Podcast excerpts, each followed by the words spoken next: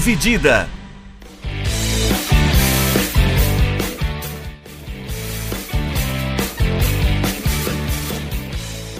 Olá, meus amigos e olá, minhas amigas, sejam bem-vindos e sejam bem-vindas a mais um episódio do podcast Dividida. Eu sou o Guilherme Milani, dividindo a tela aqui comigo, Vinícius Bringel. E aí, Bringel, como é que você tá? E aí, Milani, pessoal, belezinha? A gente vem trazer um tema que acho que era até esperado, né? Sim. Depois da eliminação do Brasil. É, vamos falar de coisa. Eu, particularmente, gosto muito desse assunto, gosto bastante de Copa do Mundo. É, gosto de falar de Copa do Mundo, seleção brasileira também. A gente vai dar uma passada, né? Desde o último título do Brasil, em 2002, para cá, as eliminações, os ciclos, o que, que aconteceu. É, vamos criar aí uma discussãozinha sobre o que, o que rolou nesse período dos últimos 20 anos, basicamente, de seleção brasileira. É, porque eu acho... é, não, continue. Não, pode falar, pode falar. Não, porque eu acho que tem bastante coisa que dá pra gente comparar de, de todos os ciclos, né? Coisas positivas que se repetiram, coisas negativas que também se repetiram e coisas que aparentemente é, deram errado em 2002 e deram certo depois na conquista e coisas que se foi totalmente o oposto em outros ciclos, mas acabou não tendo conquista. Então é, é muito relativo, então dá para fazer várias comparações assim. E no fim a gente não vai chegar a lugar nenhum. É. Mas é gostoso mais para para relembrar como foram alguns desses ciclos, né? Como o Brasil chegou para alguma dessas copas, o que, que aconteceu. Qualquer expectativa. É, qualquer expectativa e como o Brasil e o que, que ficou de lição ou não pro, pro futebol brasileiro, né? Exato, a gente tá falando do ciclo de seis Copas, né? 2, 6, 10, 14, 18 e 22, é. É. São seis Copas e são seis ciclos diferentes, cara. É impressionante. Todos eles têm, é, claro, a sua diferença, mas assim, muita coisa difere na preparação de um e outro, e, e isso é, é, é, legal. Falando em preparação, Bringel, é, preparação não, né? Não sei. É, ia perguntar para você quem que tem um. Quem que controlou melhor uh, a repercussão do final do casamento? O Tom Brady ou o Piquet? Caralho, velho. Pô, do Piquet pelo menos tá sendo engraçado, né? Porque os caras ficam se cutucando. Shakira fez uma música, ele vai lá ficar cutucando ela também. O Brady, mano, o Brady, porra. Ah, o, o Brady, se você não gosta dele, é divertido ver ele perder também. Exato. Tem, tem isso, né? O Brady eu fico mais, tipo, eu acabo ficando um pouco mais do lado da Gisele nesse sentido, porque, mano, o maluco tá com quase 50 anos nas costas, não larga o osso. E não tá jogando bosta nenhuma. Não tá jogando porra nenhuma, e o cara, mano, parece que ele não sabe fazer outra coisa, tá ligado? É, ele é tipo. É, cresceu fazendo isso e não tem outro, tipo, não tem hobby, tá ligado? Ele não tem, eu acho que, tipo, ele não quer nem ficar com a família dele, mano. Ah, vai tomar no cu dessas crianças aqui. não deve nem saber o nome se bobear, né? Tipo. Dá pra lançar essa criança? Dá pra você ser meu receiver? Se não, Viu? quero. Faz uma rota post ali pra mim. Se você fizer errado, não quero mais você. Não, não quero mais, não. Vai ficar sem herança. É. Ai, vamos falar de Brasil, vai, Brinjal. Vamos, Bora lá. Vamos começar aí, Copa de 2002. Vamos lá. A Copa de 2002, como a gente já sabe, né? O pentacampeonato. É, mas eu acho que antes de toda essa, essa glória, essa alegria que 2002 proporcionou pra gente, teve muita coisa nos anos anteriores que vale a pena a gente relembrar um pouco mais todo esse processo até a conquista.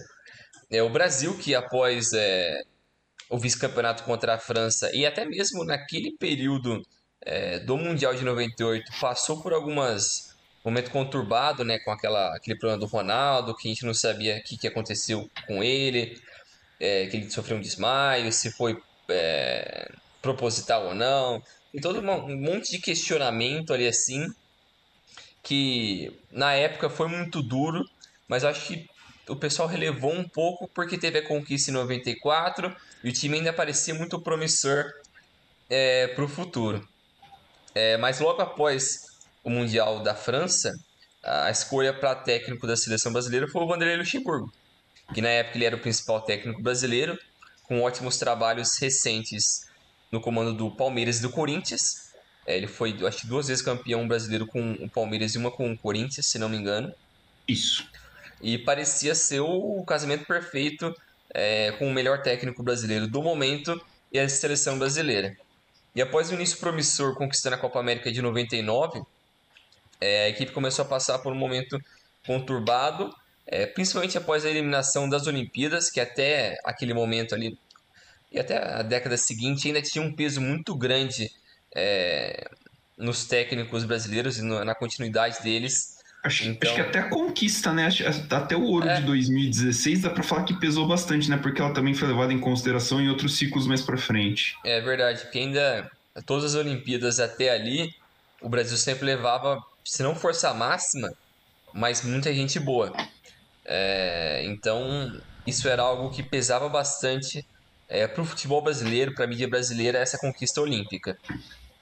E, e, como eu disse, após a conquista da Copa América de 99, é, teve esse momento conturbado, principalmente por conta dessa eliminação das Olimpíadas e por problemas que o Vanderlei teve com o relacionamento com alguns jogos, com alguns jogadores. É, isso, consequentemente, acabou resultando na sua demissão.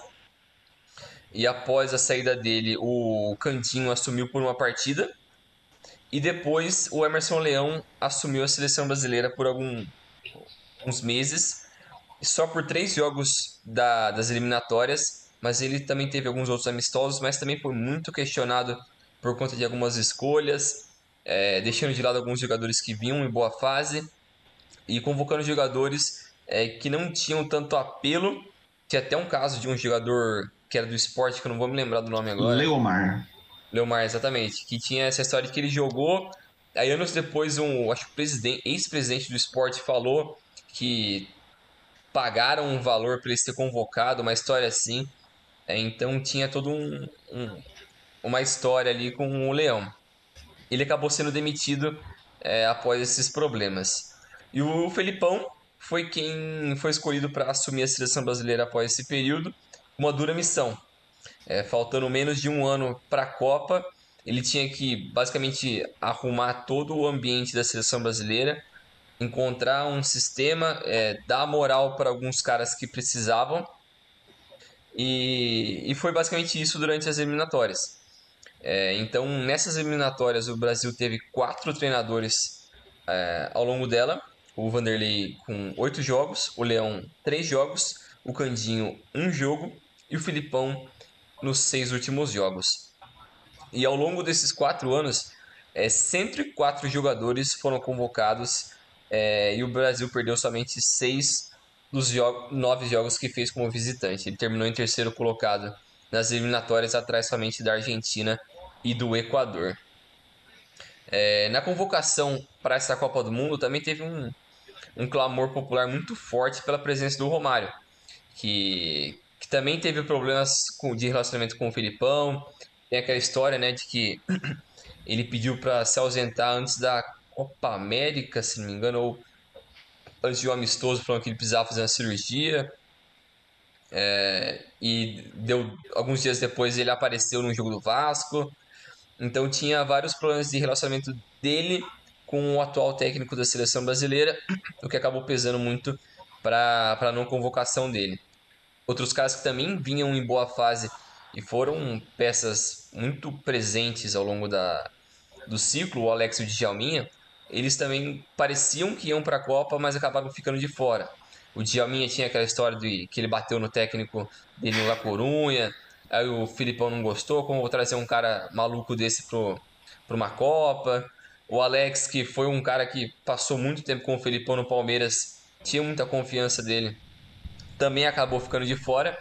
E esses três assim são os, os principais que acabaram é, deixando de participar desse mundial. Algum... O, o, caso do Alex é porque ele fez um, ele teve uma passagem muito ruim pelo Flamengo, acho que em 2001.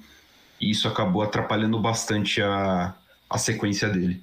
É porque aquele período 2001, 2000, 2001, 2002, ele teve aquela, ele foi para ele foi pro Parma, né? Pro Parma, pra Itália, acabou não jogando, aí voltou. Teve um monte de rolo é, judicial ali, assim, que acabou Sim. interferindo muito na sequência de carreira dele naqueles dois, três anos ali. Então foi muito conturbado é aquela sequência dele. Mas querendo ou não, o Filipão conhecia muito bem ele. Mas enfim, ele acabou ficando de fora. É, o Filipão escolheu comprar outras brigas, né? Sim. É, e, algum, e o Brasil acabou marcando alguns amistosos antes da Copa. É, e a partir desses amistosos saíram caras que acabaram indo para a Copa. No caso do Kleberson, o Anderson Polga, o Gilberto Silva e também o Kaká, que ainda era muito novo.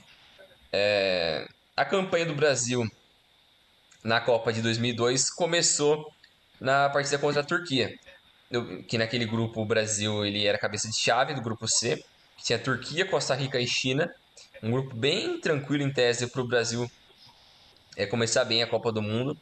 O Brasil estreou justamente contra os turcos e teve muita dificuldade.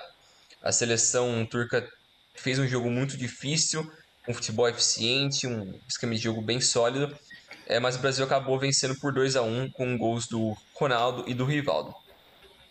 É, na partida seguinte, contra a China, o Brasil passou tranquilamente com uma goleada de 4 a 0 e garantindo sua vaga para as oitavas de final. Na partida seguinte, jogando com várias reservas, o Brasil deu um show e goleou a Costa Rica por 5 a 2 com direito a um gol de bicicleta do Edmilson e assim confirmando 100% de aproveitamento. É, e também vendo algumas das favoritas é, a Copa, né, como a França e a Argentina, sendo eliminadas na primeira fase.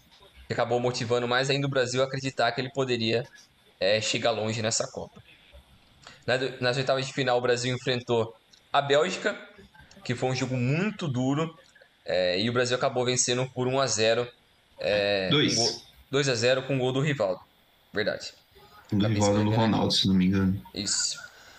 É, nas quartas de final foi aquele jogo contra a Inglaterra, que é, foi justamente aquele jogo marcante pelo gol de falta do Ronaldinho Gaúcho. E longe é, que a gente vê toda semana esse gol por aí. Mas foi um jogo muito, muito duro, porque aquela seleção da, da Inglaterra, a gente pode dizer que se não era aquela a melhor, o melhor momento daquela geração, era o mais próximo assim ali, porque tava num período de fim de uma de um, de um grupo que fez parte da década de 90 e também tava aquela geração que tava começando a atingir uma maturidade maior. O caso de Beckham, Owen, o Ashley Cole, o Scholes. Então um time muito bom. Ainda não tinha Gerrard, ainda não tinha Lampard, é, ainda não tinha Rooney, que são caras que viriam fazer parte da Copa de 2006. Mas após aquela partida, o Brasil voltou a enfrentar a Turquia na semifinal. E era um adversário que estava muito mordido pela derrota da primeira fase. É, e o jogo era dito como uma guerra. Basicamente foi isso mesmo. O Brasil é, foi mais apostou muito mais no contra-ataque e sem o Ronaldinho, que havia, havia sido expulso na partida contra a Inglaterra, é, o Edilson fez a dupla de ataque com o Ronaldo. Eles acabaram passando. Foi 1x0, não foi esse jogo? Foi. É o jogo do gol de biquinho, né, do Ronaldo. Isso, isso. Acabei não, não colocando. E também foi o jogo do, do meme do. do, do Denilson.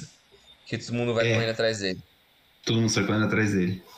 E na final, é, Brasil e Alemanha fizeram uma Copa recheada de títulos, é, jogadores marcantes daquele período.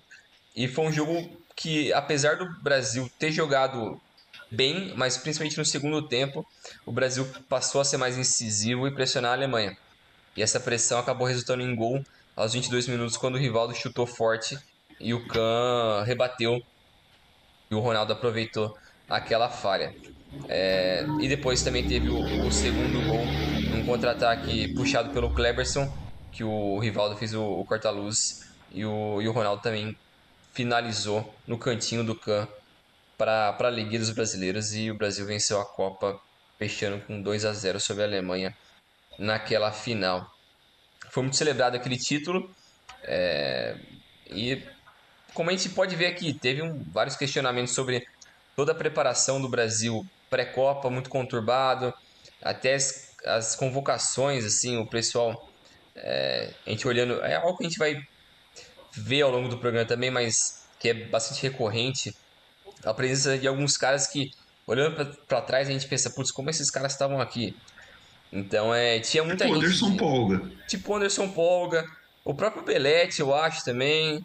É, É, é, o Luizão, o Edilson Capetinha.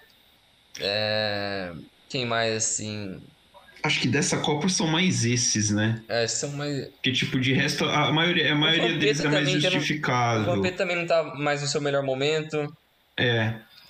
Tem isso, o Vampeta não tava assim na- no, no auge, assim, mas ele, é, ele fez parte ah, do, do ciclo Filipão ali, né? É. Ele se encontrou bem com o Filipão, na Ele verdade. também era um cara muito de grupo, né? Então acaba. É. Pro Filipão, que é um cara que gosta desse negócio da família, ele pesa bastante a presença de um cara assim. E um dos nomes mais contestados antes, né, da, da, da Copa, na convocação, foi o Ronaldo, né? O Sim, Ronaldo Malemar tinha jogado, né? Tipo, você citou o, o Romário, né? Como a galera pedindo, a galera queria a troca do Romário pelo Ronaldo. sim. Do Ronaldo pelo Romário. O Romário tinha feito acho que 70 gols no Brasil em 2000, em dois, no ano de 2000, pô. Tipo, É. tô pra galera assim, pô, é muito absurdo. Senão, tipo, dois anos atrás o Romário tava metendo 70 gols aqui e o Ronaldo não tava jogando porque ele tava sem joelho. Sim. É, o Ronaldinho também era outro cara que também tinha um questionamento, né? Porque ele ainda tá jogando PSG. Sim, É um cara que tá jogando um campeonato, de certa forma, meio recluso, porque a França ainda não tinha todo esse destaque que tem hoje. Tem todo esse investimento de hoje. Então, a presença dele também era um pouco questionável, mas no fim acabou dando certo. Jogou.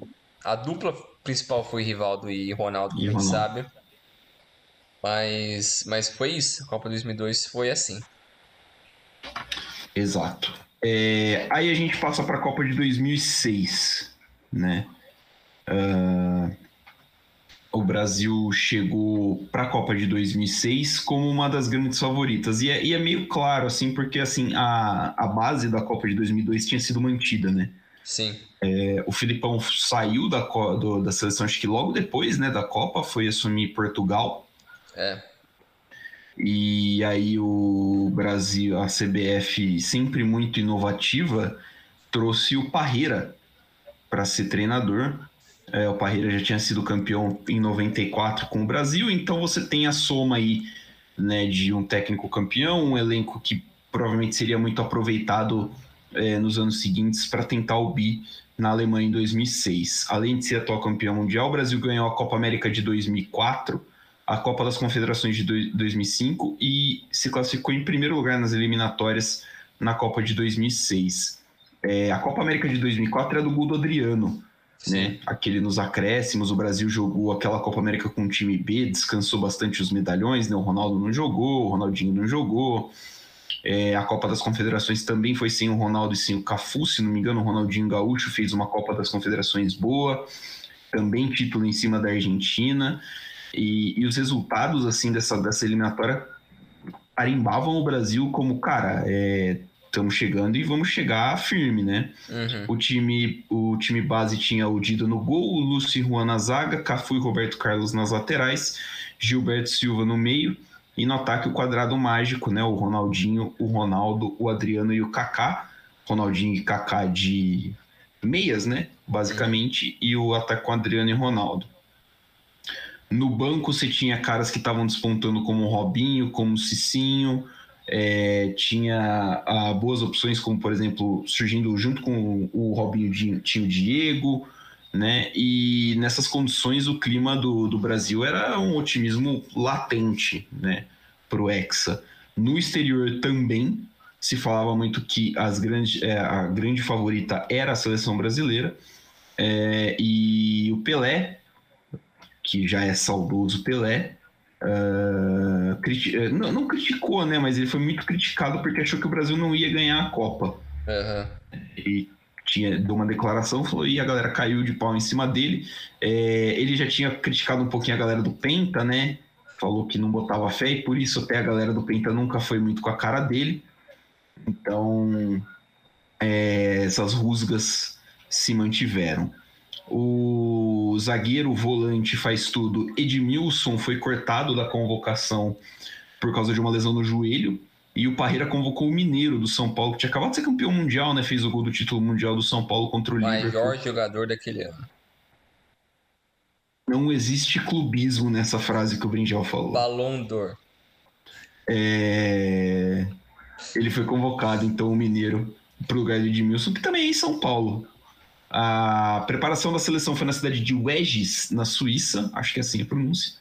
E, e assim, a, a grande crítica dessa, dessa Copa acho que é a preparação, né? Sim. Que foi uma farra, tipo, jornal, é, jornalista ah, tendo acesso ali a treino direto, treina, é, torcedor, assim, é, 5 mil torcedores, todos os treinos, eles viraram, tipo, celebridades. Não Sim. que eles não sejam, né? É. Mas eles é, foram alçados a um nível muito grande de celebridades numa cidadezinha pequena da Suíça. É, os jogadores passavam treino fazendo malabarismo para o público, a comissão técnica falava que tinha que dar espetáculo para a galera que ia lá.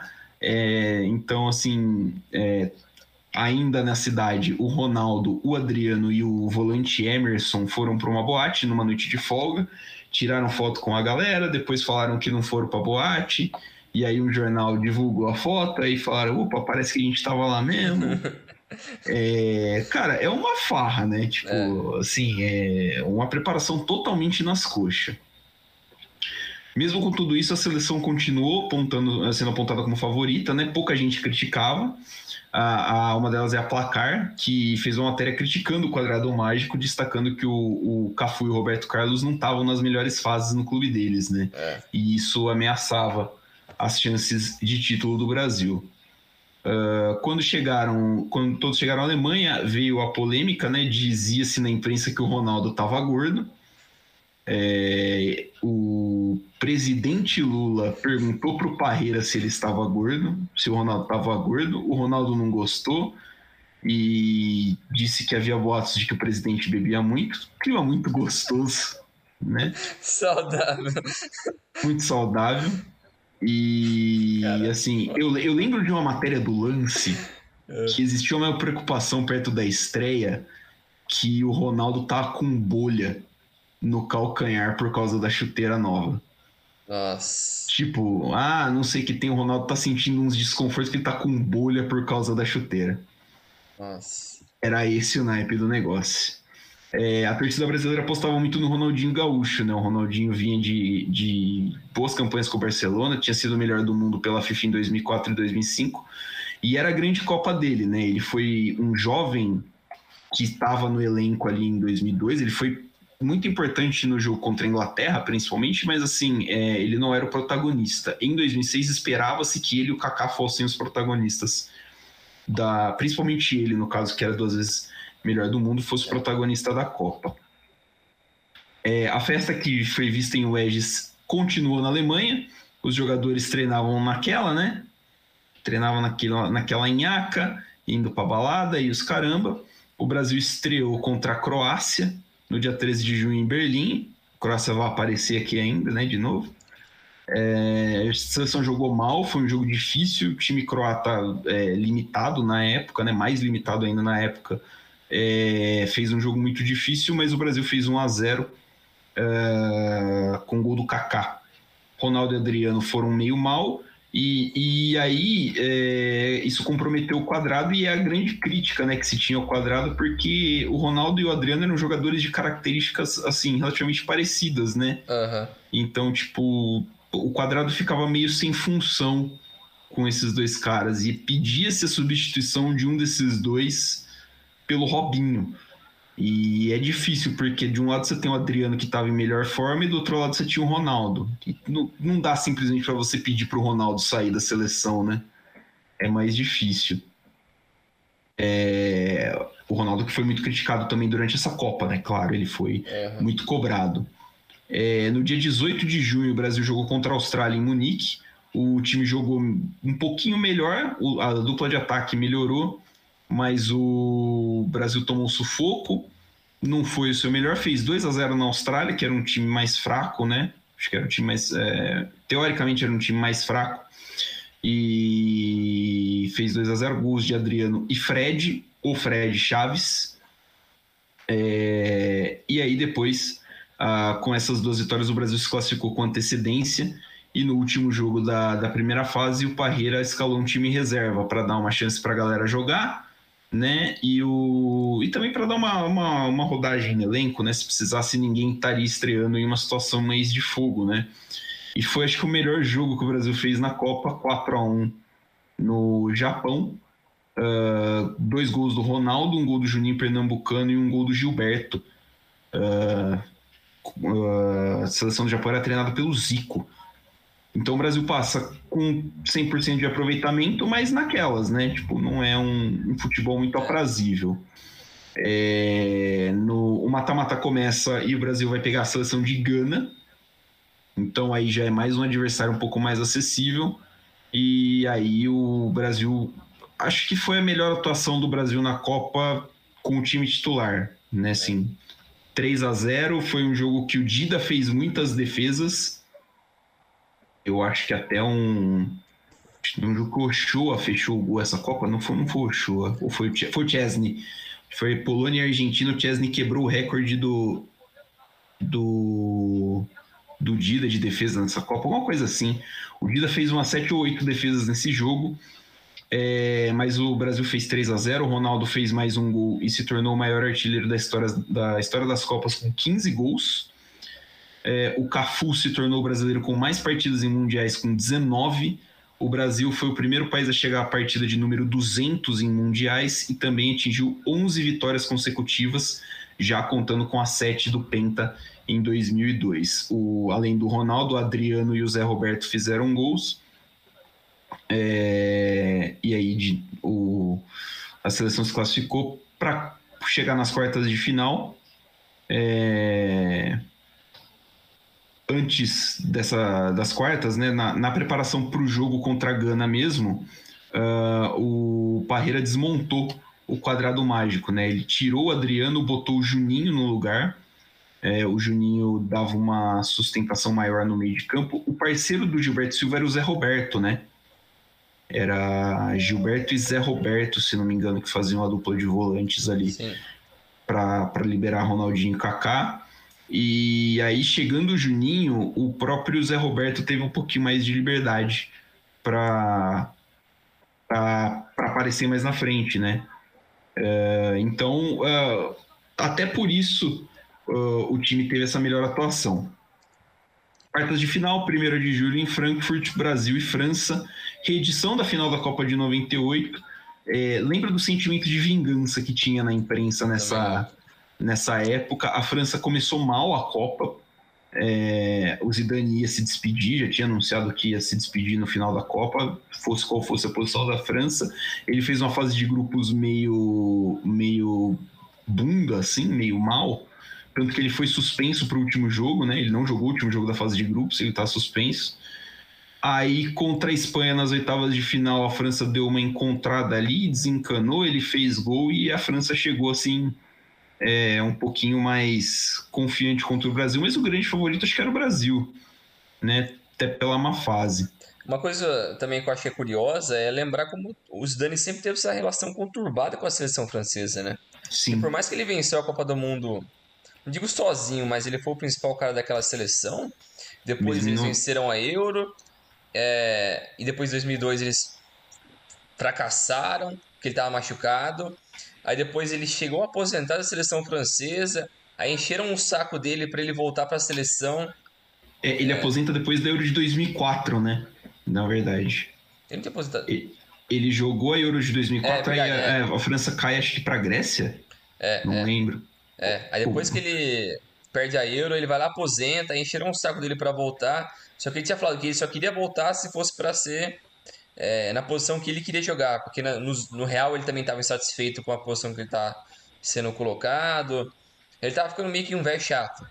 Ranzinza, é, né? É, careca é foda, né? Mas aí ele tava, ele tava incomodado. E até nessa, nessa Copa mesmo tem esse. todo esse. esse embrólio com ele, né? Eu fico pensando, putz, e se dessem mais confiança pro Zidane fazer o time em torno dele. Pô, a França seria campeã. Nossa, a França ia tratorar todo mundo. E aí, e é verdade isso daí, é verdade. Ele sempre teve uma relação meio meio de amor e ódio, né? Na, na Copa de é, é um pouco da personalidade dele também, né? Parece é. um cara meio difícil também. É, tanto que na Copa de 98 ele é expulso contra a Arábia é. Saudita, ele é muito criticado na imprensa francesa é. e todo mundo, e a galera fica assim, pô, e aí, né? Se esse aí é o cara que vai liderar a gente, nós estamos ferrados. É, Acho que isso é até um dos motivos que ele demorou a estourar no futebol. Porque Sim. ele chegou na Juventus, acho que ele tinha 24 anos.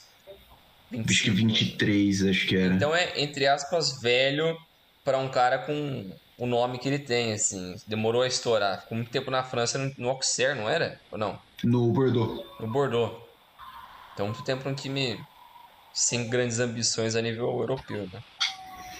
É, o Brasil e França de 2006 começou pegado até, né? O Brasil até pareceu que ia dar jogo, como era de se esperar, né? Duas grandes seleções, mas depois que passou essa animação dos primeiros minutos, a França simplesmente atropelou.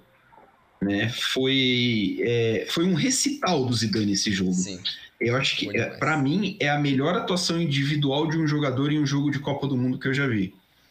E assim, sem sacanagem, tem uns vídeos assim que assim, um vídeo é. só de ações deles que é que é, é, o jeito que ele controla o jogo é, é absurdo. Ele meteu o chapéu no Ronaldo, ele deu passe para cá, brincou com todo mundo. É, esse é o grande jogo do Zidane nessa Copa, até porque acho que na semi contra Portugal ele faz o gol, mas não é uma atuação tão boa, nem na final ele faz uma atuação tão boa assim. É, de destaque brasileiro, o Lúcio e o Juan, dupla de zaga muito sólida que evitou né, que fosse um passeio e uma tratorada do, do time francês. E aos 12 do segundo tempo, o Zidane bate uma falta pela direita, o Henry apareceu sozinho no costado da zaga, chutou, uh, deu uma escoradinha para o fundo do gol do Dida e acabou o jogo aí, né? O jogo acabou aí, o Parreira ainda meteu o Robinho faltando 10, 15 minutos para acabar, mas sem muito efeito. É, o Parreira também é foda, né, velho? Nossa senhora. É, é, o, é o inimigo número um do talento, cara. Que coisa, que coisa abjeta. E, enfim, e, e aí acabou a Copa, assim, é, muita gente depois acabou culpando a galera que tá ouvindo aí o podcast já ouviu a história, né? Tipo, depois da eliminação, a, a atuação do time como um todo foi criticada, mas principalmente contra a França. E como a gente precisa pegar um bode expiatório, a gente precisa botar a culpa em alguém, escolheram o Roberto Carlos, que estava arrumando o meio na entrada da área, e o Henry acabou saindo nas costas dele. Mas assim, pô, ninguém em sua consciência vai botar o Roberto Carlos para marcar o Henry na bola aérea. É. Né? Então, assim, ah, mas então, pô, devia ter alguém ali e não tinha. Isso aí é falha da cobertura, isso aí é falha da, do, do desenho de marcação da bola aérea, pô. É, e outra, teve mais outros 89 minutos pro Brasil tentar fazer alguma coisa. Não fez porque não era competente. Não era, não, não conseguiu. É. A, seleção, a seleção ficou engessada, tá ligado? É. Assim, assim, não é que ela ficou, né? Ela sempre foi engessada, Sim, é. né? Então. É, então não... tem. Acho que dá, tem culpados maiores do que o Roberto Carlos nessa Do que o Roberto Carlos. Dá pra gente discutir isso, porque essa é a Copa da Revolução Tática do 4-2-3-1 é. e o Brasil simplesmente ignorou isso daí, né? É. Tipo, o Brasil foi no 4-4-2 Brasilzão mesmo, dois volantes e dois meios de ligação. É, ele basicamente então... foi, não, esses caras aqui sabem jogar bola, eles vão se virar. Sim. Ele tá achando que é futebol de rua. Você tá com os bom lá e foda-se. Tira os timinhos igual o comercial, da, o genial comercial da Adidas pra essa Copa, né? É. Que os caras tiram o time. É, alguns pontos foram apontados, né? Como o, como o fracasso da seleção. O Parreira, que tentou, que nem você falou, encaixar o, um monte de jogador na equipe, um jogador de craque na equipe, não deu certo. A falta de preparação, os treinos é, a, a, impressão que ficou mesmo é que a seleção, tipo, jogou com o rei na barriga e não tinha o que a gente chama de raça, né? Tipo, Sim. o que fala assim, ah, não jogou com raça, não jogou com vontade. Né? Se em 98 tinha sido o culpado foi que venderam a final, dessa é. vez foi que o time não jogou com raça. E aí, obviamente, Caio Parreira, né? No fim das contas, é, a, o comando da CBF descontente com isso manda o Parreira embora. O Roberto Carlos ainda falou. Uh, os, os, principais jogadores, o Roberto Carlos e o Ronaldo, não aceitaram muito bem as críticas. O Cafu aposentou da seleção. E aí a gente entra no ciclo de 2010 uh, eh, meio em crise com a galera de, 2000 e, de, de 2002, basicamente. Sim. O pessoal acabou meio que queimando esses caras que trouxeram a última conquista. Mas é que. É, depois que a gente começar a debater isso aí, eu acho que dá para aprofundar um pouco melhor nessas questões. É, mas vamos continuar aqui falando sobre cada Copa. Vamos agora para 2010. E justamente isso que você acabou de falar, né? Essas críticas a, a como a, o Parreira gerenciou toda esse elenco, negócio das festas, é, não tinha tanta firmeza ali no comando, levou a CBF a trazer quem? O Dunga, o cara mais puto da história da seleção brasileira. Linha dura, capitão do Tetra.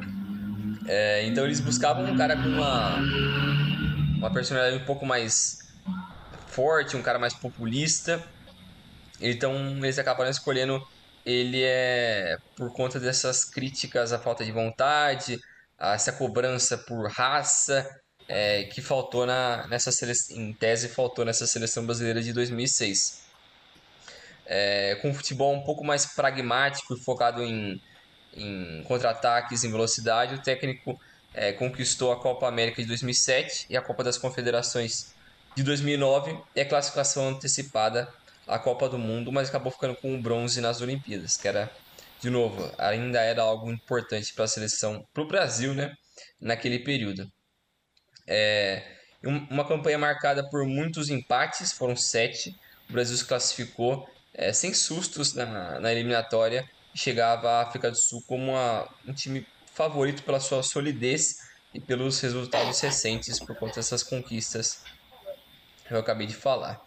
É, além das eliminatórias, o Brasil disputou duas competições oficiais. A Copa América sem os medalhões de 2006. É, se destacaram o Doni, o Daniel Alves e o Júlio Batista, que foram a Copa de 2010. Nas Olimpíadas de 2000, 2008, o Thiago Silva acabou ganhando espaço, é, enquanto o Ronaldinho Gaúcho, o Diego e o Marcelo acabaram decepcionando e ficaram de fora é, das convocações. É, nas eliminatórias, é, Júlio César e Luiz Fabiano é, acabaram sendo destaques. E na Copa das Confederações, é, o reserva Alexandre Pato acabou virando. Não, acabou se tornando a convocação. não, tá errado aqui. É, não, nossa, o, texto ficou meio confuso, mas é, o grafite foi convocado porque o Pato ficou na reserva da, da Copa das Confederações. O grafite que vivia no seu melhor momento ali, artilheiro da Bundesliga, campeão com o Wolfsburg, é, seu melhor momento da carreira. Até ali ele era um bom jogador. Beleza Sim. que daqui a pouco a gente vai falar que ele é um merda, mas ele era um bom jogador. Mas assim, não, ele é um bom jogador. O, o, eu tava vendo, fazendo essa parte da, da pesquisa, e eu tava vendo que o Grafite deu uma declaração uns anos depois que falou que ele, no, se fosse o técnico, teria convocado o Adriano. É. O Adriano que era bem, bem especulado ainda, né? Ele tinha voltado pro futebol brasileiro, tava numa sequência da hora com o Corinthians já. É, mas ele já tava no Corinthians nesse momento? Ele não tava na Roma ainda? Tava. Não, 2010 ele tava no Corinthians já. Ele chegou, acho que. Começo de 2010. Chegou pra, pra vir pra Copa mesmo. É, Jogar primeiro. Ele foi, ele foi pra Roma no início da temporada. Da, no meio da temporada, né? É, ele foi ele saiu no meio de 2008 pra Roma, né? Que ele jogou, acho que o Paulista de 2008 pelo São Paulo. Aí acho que ele foi pra Roma. Não, ele foi pra Roma depois do Brasileiro do Flamengo. Ele foi depois. Ele chegou a fazer o jogou o Carioca com o Wagner Love. Ele chegou a jogar com ele. A... Tinha até o Império do Amor, que os caras inventaram essa merda aí. Foi 2010. Caraca, é verdade. É, mas enfim, as maiores críticas a, na convocação de 2010 foram as ausências do Ronaldinho Gaúcho, do Ganso e do Neymar, que eram despontavam como craques é, no Brasil naquele momento.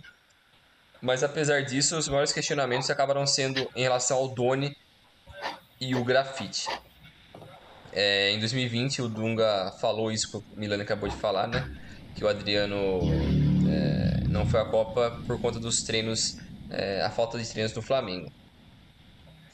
É, a campanha do Brasil em 2010 começou com uma, uma vitória sobre a Coreia do Norte por 2 a 1 os asiáticos que complicaram a vida dos brasileiros com uma retranca de oito jogadores, quase sempre atrás da linha da bola. O poder de criação também foi muito limitado pela fraca atuação do Kaká, que vinha de uma lesão pelo Real Madrid, também um momento muito ruim pelo Real Madrid. É, então ele não estava 100% é, naquele momento. Na segunda partida, uma vitória de 3 a 1 sobre a Costa do Marfim. É, aquele que, para mim, foi a melhor partida do Brasil naquela Copa, porque apesar de ser um jogo muito violento, o Brasil mostrou domínio, foi uma partida muito boa do Elano, do Luiz Fabiano, que acabaram, pelo menos do meu ponto de vista, foram os dois dos principais destaques é, do Brasil naquela Copa. E acabaram, acabaram meio que sendo. Eles não foram apontados como culpados, porque tinham outros hum. caras ali é, para apontar o dedo. Piores. Sim, mas eles eu acho que não mereciam isso. Eu acho que eles mereciam um pouco mais por tudo que eles fizeram ali. No último jogo da primeira fase, o Brasil empatou com Portugal em 0 a 0 é, Um primeiro, primeiro tempo muito duro e um segundo tempo bem fraco. O Daniel Alves e o Neymar e o Nilmar é, substituíram o Elano e o Robinho. É, eles tentaram bastante, mas acabaram é, não tendo muito sucesso é, naquela partida.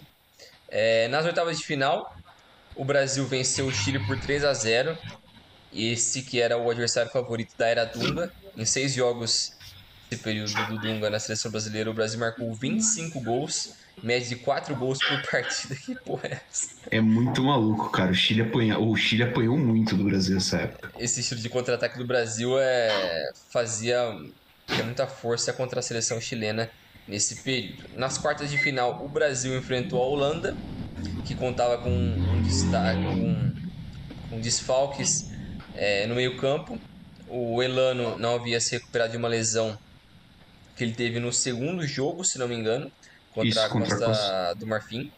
Isso. E o substituto desse jogo, é, que era para ser o Ramires, acabou sendo suspenso no jogo contra o Chile, então ele colocou o Daniel Alves na meia e ao invés de utilizar jogadores que eram mais da função, como o Júlio Batista e o Cleverson.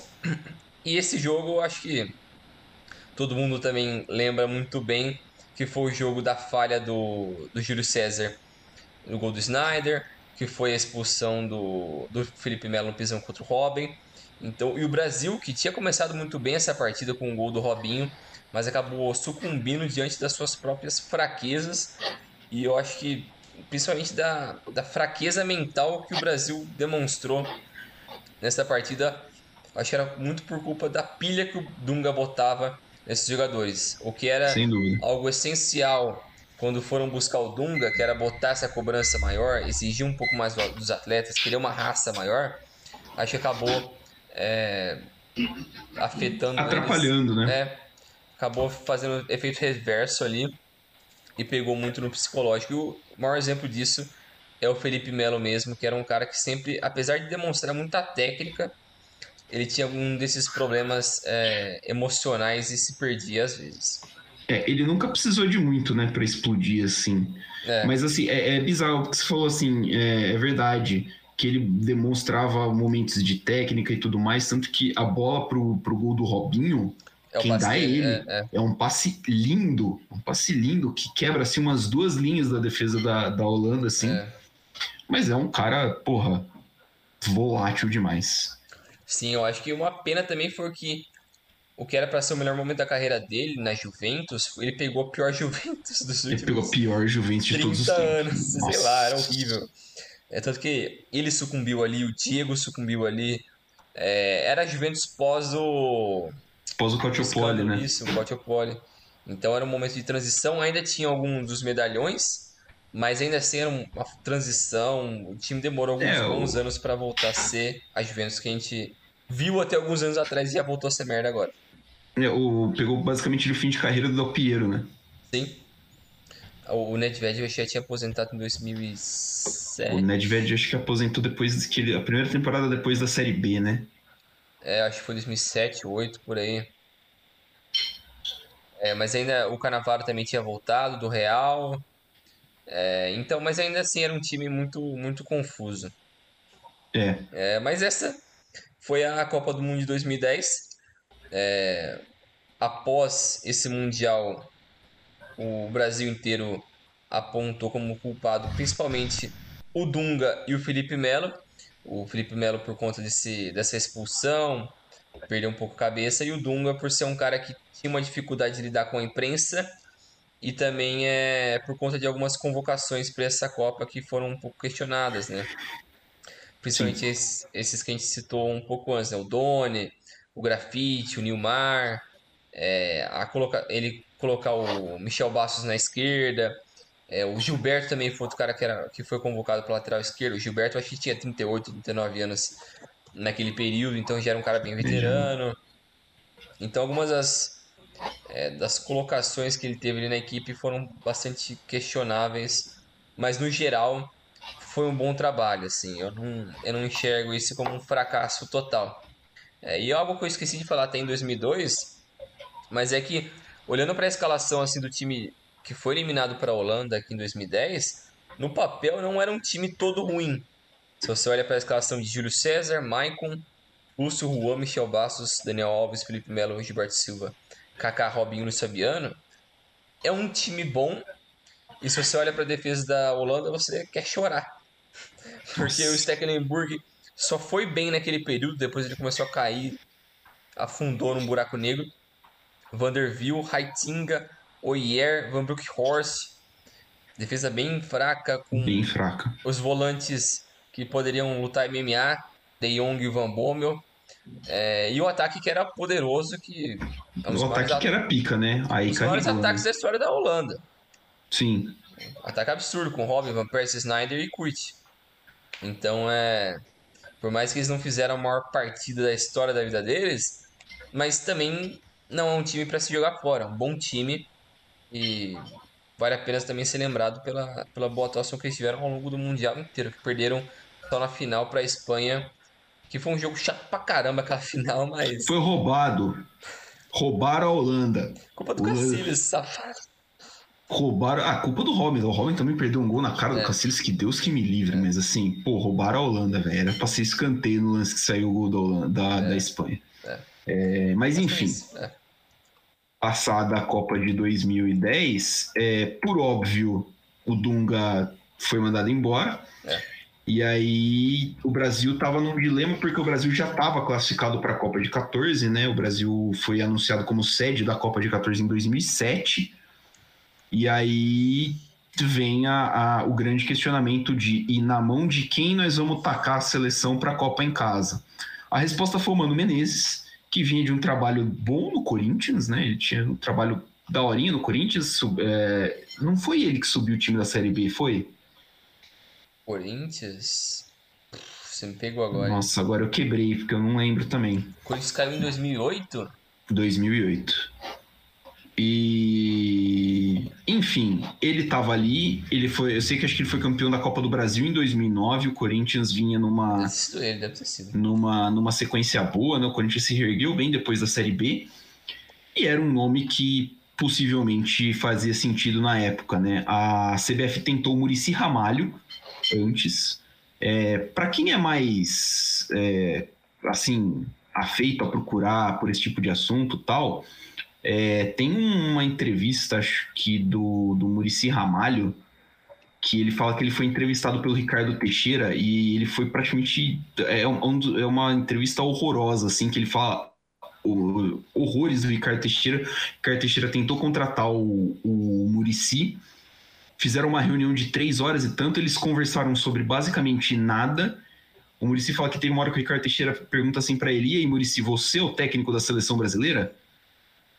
E aí, tipo, o Murici tinha contrato com o Fluminense, o Murici foi campeão brasileiro com o Fluminense depois. E o Ricardo Teixeira queria basicamente que o Murici rompeu o contrato com o Fluminense e assumir a seleção. O Murici mandou. Tá bêbado, velho?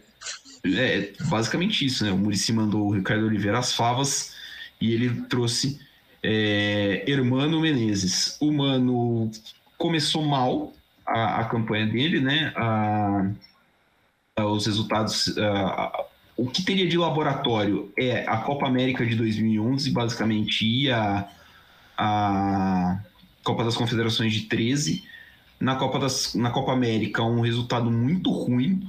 Uh, o Brasil não engrenou, uma fase de grupo meio porca e veio a eliminação contra o Paraguai nos pênaltis naquele fatídico jogo em que o Brasil perdeu os quatro pênaltis que bateu, né?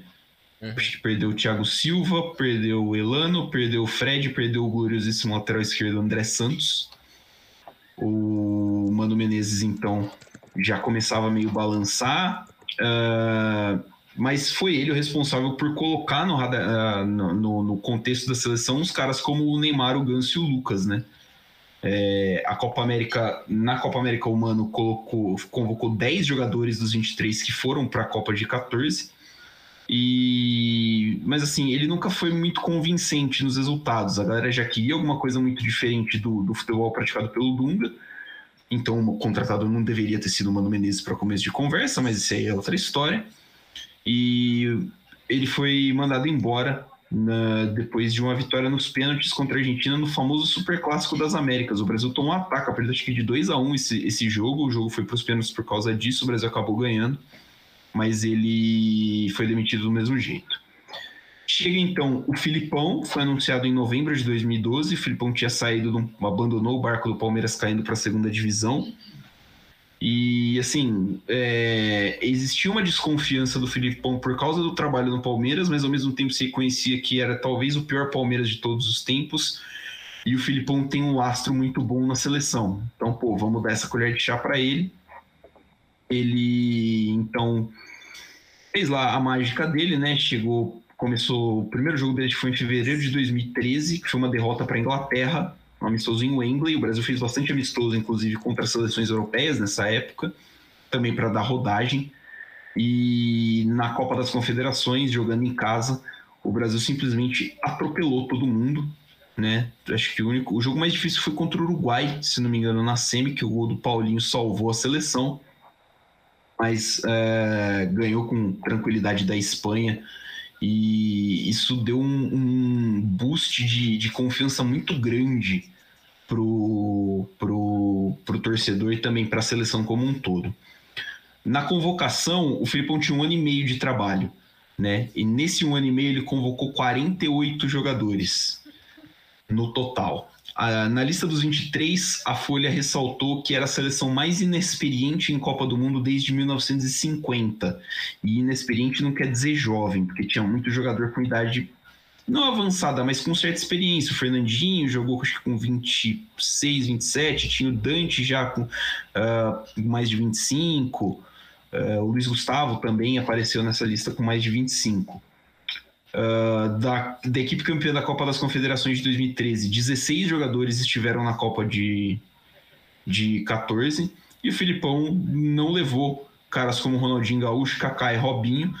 Uh, ele citou que não ia conseguir controlar tão bem o elenco quanto ele controlou na Copa de 14, mas não tinha muito clamor por esses caras, não. O Kaká já vinha meio bichado, né? já estava com muitos problemas de lesão. O Ronaldinho já era um ex-jogador em atividade e o Robinho estava o Robinho tava na China ou tava voltando da China nessa época?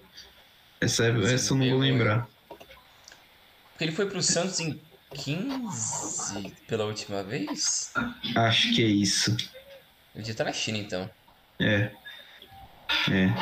Acho que era isso. E aí? Nossa, depois ele foi, ainda foi pro Galo, né? É, ele jogou no Galo. Ele tem uma passagem pela Nossa, o Robinho rodou também. É. É, então, o, o, a, o clima para a Copa do Mundo era de muita confiança. O Neymar vinha numa fase boa, ele tinha se adaptado na primeira temporada no Barcelona e era o cara que, pelo que ele fez na Copa das Confederações, parecia pronto para chamar a responsabilidade. É, então o Brasil inicia, abre a Copa de 14 contra a Croácia na, no estádio do Corinthians e com cinco minutos de jogo o Marcelo faz um gol contra. Uh, o Brasil se recuperou bem ainda nesse jogo, ganhou o jogo por 3 a 1 mas só conseguiu a virada com, graças a um gol de pênalti que não, no Fred que não foi pênalti. A arbitragem, inclusive, foi muito criticada nesse jogo. É, no segundo jogo contra o México, o Brasil parou na parede, mesmo Ochoa. Né, o Ochoa fez um, um, um, começou ali a consolidar de ver seu nome entre os grandes goleiros da história das Copas, fez uma partidaça, fechou o gol, o jogo ficou 0 a 0 mas o Brasil jogou melhor. O jogo contra Camarões, uh, que foi o terceiro do, do grupo, o Brasil deitou 4 a 1 uh, dois do Neymar, gol do Fred também, uh, eh, para dar uma, uma confiança. O Fred tinha sido muito criticado pelos dois primeiros jogos, né? Ele não tinha jogado bem e o Brasil avançou uh, de fase para pegar o Chile. Né? O, nas oitavas de final, o Chile que passou em segundo no grupo da Espanha, que era atual campeão do mundo e que é, caiu né, de forma meio vexatória contra Holanda, Chile e Austrália. O Chile, que foi o principal adversário da Era Dunga, né, o adversário que mais tomou gol da Era Dunga, mas não era mesmo. Era uma, uma geração um pouquinho melhor do Chile. O Brasil começou bem, fez o gol cedo, um, fez 1 a 0 cedo, tomou um gol de empate antes dos 30 minutos do primeiro tempo e simplesmente deu pane. E aí a, a seleção fez um jogo nervoso, não conseguiu desenvolver. O jogo terminou empatado, o jogo foi para prorrogação. Na prorrogação o time não conseguiu render. E aí o Pinilha meteu uma bola no travessão, faltando, sei lá, 15 segundos para acabar o tempo regulamentar. É, a bola não entrou, o jogo foi para os pênaltis. Dos pênaltis, o Júlio César fez a mágica, pegou dois, acho. Se não me engano, foram duas pênaltis, dois pênaltis defendidos pelo Júlio César e a seleção brasileira acabou passando de fase, mesmo com dois pênaltis errados também. Quartas de final, jogo contra a Colômbia. Aliás, esse jogo contra o Chile, ele, ele é a exceção de uma regra que eu tenho para o Brasil. Se o Brasil faz um jogo de oitavas de final bom, o Brasil não vai ganhar a Copa. Faz sentido. Você pode ver, todas as oitavas de final que o Brasil joga bem, o Brasil cai praticamente no jogo seguinte. Né? É, 2002 não foi muito bem. 2002 foi um, foi um, jogo difícil contra é. a Bélgica. É. E aí você pega 2006, fez um jogo bom contra a Gana, caiu para a França. Em 2010 fez um jogo bom contra o Chile, caiu para a Holanda. É. Serve para as outras eliminações seguintes. Maldição. É, o jogo contra a Colômbia foi um pouco mais tranquilo. Né? O, o Thiago Silva fez o primeiro gol logo no começo, deu uma tranquilidade. O time da Colômbia parecia já que já tinha batido no teto na Copa do Mundo, né? tinha eliminado a, a seleção do Uruguai na fase anterior. E o Rames Rodrigues não fez a partida brilhante que ele estava fazendo toda semana na Copa. Então, é, o jogo 2 a 0 golaço de falta do Davi Luiz. E a notícia ruim mesmo foi a lesão do Neymar. Sim. E aí começa a pegar né, a, a, a questão que é o, o, o, emocional da seleção. Aí depois aqui no roteiro eu coloquei entre parênteses em caixa alta os dois piores jogos da história da seleção brasileira, que é a semifinal contra a Alemanha e é a, a decisão terceiro e quarto. Acho que não preciso nem entrar muito em detalhes sobre esses jogos, porque a gente, é, deveria estar tá, tipo bem bem fresco na nossa memória a, a humilhação que foi a semifinal. E cara, o, o, jogo do terceiro lugar foi tão feio assim que tipo o Brasil simplesmente não competiu nesse jogo. É, tipo, acho que acho que nem tinha uh, o ânimo para isso. Eu, eu acho que assim, se pudesse se, se, fosse oferecido para a seleção brasileira, fala assim, viu, vocês querem não jogar e a gente dá um WO, a gente abole o jogo do terceiro lugar para essa Copa, os caras iam topar. Sim. Né? Então fica aí, uh, aconteceu então o maior vexame da história da seleção brasileira logo depois. É, Pós-Copa, muitas críticas foram feitas, principalmente em relação ao jogo da Alemanha, pela escalação, pelo caso da lesão do Neymar, do jeito que ele foi tratado, o Neymar viajou de volta para de Fortaleza para Granja Comari no avião com os caras e dizem que ele estava numa cama de hospital, gemendo de dor e os caramba, e os caras no, no, no, avião vendo isso e tendo que jogar com o cara depois. É, e a mídia bateu assim é, muito em alguns pontos: reconstrução completa, vergonha mundial, Uh, já ventilava-se a ideia de um técnico estrangeiro, porque os brasileiros são burros e não presta. É, falaram da cartinha da Dona Lúcia, que também é uma palhaçada do Essa caramba. Essa pessoa não existe, né? Não, ela não existe.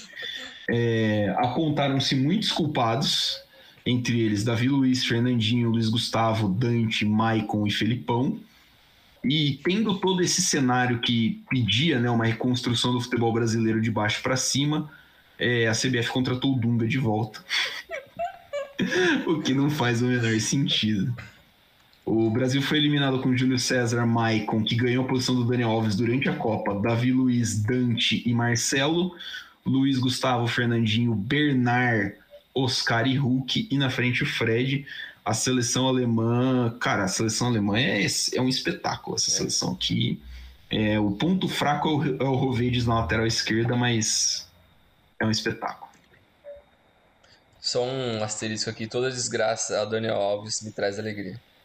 Quem viu no vídeo aqui, quando você citou o Daniel Alves no banco, teve um. teve um sorrisinho. Aquele negócio rápido, sabe? Aquele, aquele, aquele segundinho de alegria, né? É. Mas é isso, após o fracasso de 2014, né, a solução que a CBF e a sua trupe é, conseguiu bolar ali no seu na sua sede, na sua seu planejamento incrível foi trazer a volta do Dunga. E com isso ele trouxe alguns caras que haviam sido deixados para trás é, com o Felipão em 2014. Ele trouxe de volta Robinho, Miranda, o Tardelli e colocou alguns jovens é, no elenco como o Marquinhos, o Fabinho, o Casemiro, o Coutinho. Começou a dar um pouco mais de rodagem para esses caras que eram é, o futuro da seleção brasileira. É, nessa sequência de 2015 e 2016 tiveram duas Copa América, pra, porque a Comebol também é incrível. Comebol é, também não gosta, né? Nossa. Teve a, a Copa América de 2015, é, que ela aconteceu... É, na Colômbia. Não na tá, Colômbia. Eu esqueci de colocar na roteiro, mas esse na Colômbia aí se refere à Copa América. O Brasil foi eliminado para o Paraguai nos pênaltis é, 4 a 3 eu lembro que o campo era um lixo, era Também. uma coisa horrível. O Brasil acabou sendo eliminado ali. E no ano seguinte, na Copa América Centenário, aquela mesma que aconteceu nos Estados Unidos, o Brasil acabou ficando de fora na fase de grupos mesmo. Num grupo que quem liderou foi o Peru, o Equador ficou em segundo. O Brasil só ficou à frente do Haiti no grupo B. O Brasil, inclusive, fez 7x1 no Haiti, né? Vingou o 7x1 da Alemanha no coitado do Haiti. Com gol de Lucas Lima. Caralho. Crack. Você é louco. É, e o Brasil acabou perdendo para o Peru na última rodada dessa fase de grupos e acabou sendo eliminado. É, após essa eliminação vexatória na, na Copa América Centenária, isso acabou derrubando o técnico Dunga e a CBF acabou trazendo o Tite, que era o melhor técnico brasileiro naquele momento. Ele que ia, ia nos anos anteriores sendo campeão com o Corinthians brasileiro, é, Libertadores, Libertadores mundial. mundial. Então, ele parecia ser a escolha mais óbvia é, para comandar a seleção brasileira na sequência até a Copa de, de 2018. É, ele já aparecia em, em 14, né, na verdade. Sim, é. Mas tipo, ele já aparecia o nome certo em 14, depois Mas da demissão do Filipão. Parecia que o, o, a CBF não, não gosta de pensar muito, não tem muita paciência acabou deixando o cara de lado. Não, vamos trazer o Filipão aqui, deixa quieto. E já era. É, mas aí o Tite chegou na seleção brasileira e fez um bom trabalho. É, conseguiu levar a seleção brasileira até a Copa do Mundo da Rússia. E a convocação nesse Mundial foi uma convocação, digamos que óbvia, assim. Eu acho que trouxe os melhores jogadores e formou um pouco da base do que seria o time de 2022. Então eu acho que dá para tratar esse ciclo de quase seis anos do Tite. Ou chegou a ser seis anos do Tite? Deu, acho, deu. Acho que deram, deram seis anos, né? Deu, ele chegou em 2016. Acho que esse período de seis anos do Tite, é, como um todo, dá para tratar como uma coisa só. Porque boa parte do elenco que fez parte desse, desse ciclo inteiro é quase as mesmas pessoas, mudaram um ou outro ali que foram para 2018 e não foram para 22. É, mas o esquema, o estilo de jogo, a mentalidade e o é resultado? mesma. O resultado foram os mesmos.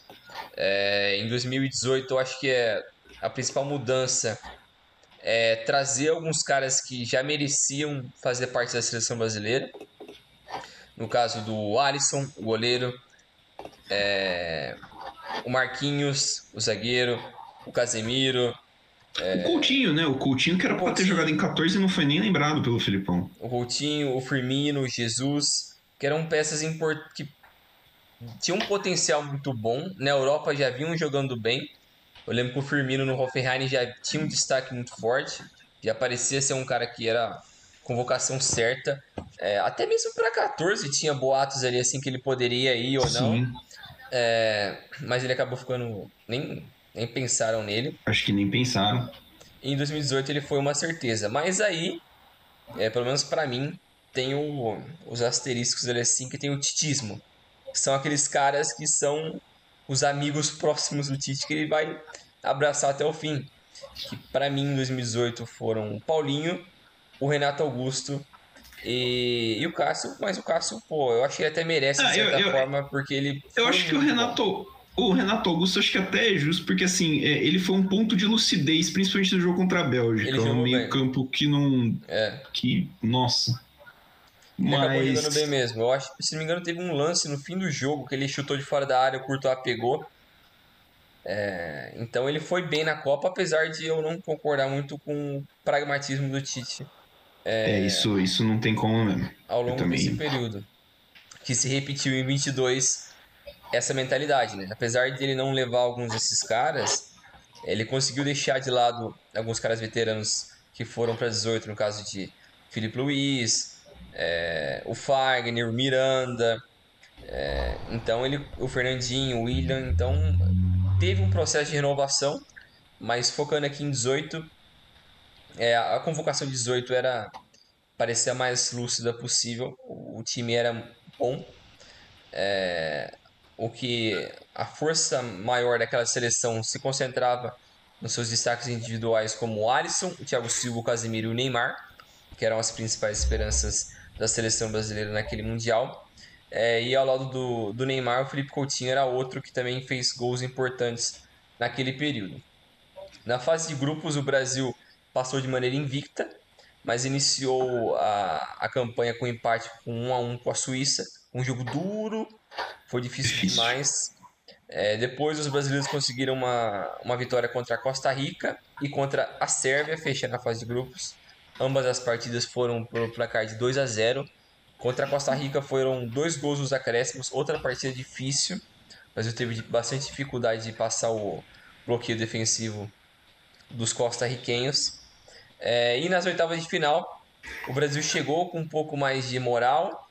É, a principal crítica é, caiu um pouco mais sobre o Gabriel Jesus, que começou a sua trajetória no Manchester City, se não me engano, naquele momento.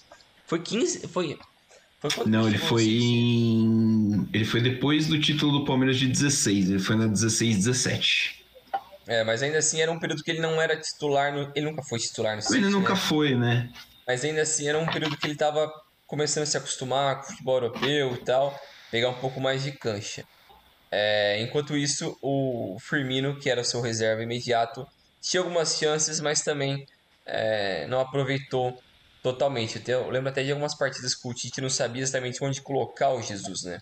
Se, se era como um 9, se era como um ponta.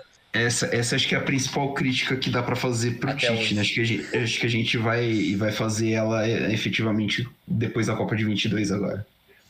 É, e após a fase de grupos, o Brasil enfrentou os mexicanos e, mais uma vez foi uma partida bastante difícil, onde o Brasil só conseguiu abrir a porteira é, no segundo tempo, com o gol do Firmino e do Neymar, e conseguiu a classificação para as quartas de final contra a seleção belga. Que a, Bé- a Bélgica ali é a maior geração da sua história, é um time que vinha no seu melhor momento com o Roberto Martinez, que ele conseguiu fazer a junção de um país que é dividido em três povos, entre aspas, assim, que é o pessoal que fala holandês, o pessoal que fala francês e um grupinho que fala alemão. Mas isso sempre foi tratado como uma dificuldade é, na hora de formar um grupo unido na seleção belga, por conta dessas diferenças de regiões, de cultura, que o pessoal se isolava, cada um no seu canto, e não se enturmava muito. Então ele, a- ele começou a forçar o pessoal a falar inglês e, e deu liga, e o time foi muito bem nessa, nessa Copa de 18 e era de longe uma seleção no papel melhor do que a do Brasil. Sim. Porque se você olha a defesa, o auge de Alderweireld, do Vertonghen, Company já estava meio que na sua reta de final de carreira, mas ainda assim, muito sólido. Courtois, monstro absurdo. E o ataque com De Bruyne, Lukaku e Hazard. Então, não tem muito o que você falar. É, eu acho que a defesa é até o mais pegado, assim, né? É. Porque, assim, se olha para o meio-campo do Brasil com Fernandinho e Paulinho, é mais difícil, né? Do que, por exemplo, com o Witzel jogando que estava jogando, o Manieta, é que é. o esquema é diferente, né? Mas o, o De Bruyne um pouquinho mais equado é, é uma comparação meio difícil. É, eu acho que o pior cara desse time era o Chadley. Porque ele Sim. não era exatamente um, um ala, né? Ele jogava mais como um volante. É... Então, a é, seleção é... belga era. Chegou não como favorita nesse momento, porque a seleção brasileira tem um peso muito grande, mas o Brasil sucumbiu, acho, diante das suas fraquezas de estilo de jogo do Tite, de ter uma solidez defensiva muito forte, ser muito pragmática, não ter muitas variações, então acaba sendo muito dependente do Neymar, Coutinho, de jogadas individuais. É, e essa falta de variação ofensiva acabou pesando muito a partir do momento que a Bélgica encontrou seus gols e matou o time brasileiro ali. Exato. É, acho que tem um pouquinho de falha individual também, né? É, é vou, vou, vou, citar um, um pouquinho mais para frente, porque assim, para mim a, a, o lance derradeiro, que é o gol do Lukaku, uh, é muito parecido com o lance do é. gol da Croácia, que tipo, porra, dá uma banda no cara, é. velho. Tipo, dessa voadora, porra. Nossa. Mas aí a gente entra no ciclo de 2022, é, com o Tite não sabendo se ele continua, a comissão ficou assim, houve essa dúvida. É, no fim, acho que a voz do bom senso falou de tipo, caras, assim, talvez acho que a gente não vai achar melhor, alguém é. melhor, né? Então acho que é bom ficar com ele. O Edu saiu, o Edu foi pro Arsenal. Sim. E chegou, é o Juninho Paulista que estava fazendo a função dele, né? Isso. Entrou o Juninho Paulista no, no, na comissão. E, enfim, o trabalho se manteve. E aí, então, uh, o primeiro passo é a Copa América de 2019, que é aqui no Brasil. E é uma Copa América que uh, você já chega um pouquinho mais pressionado por ser em casa, né?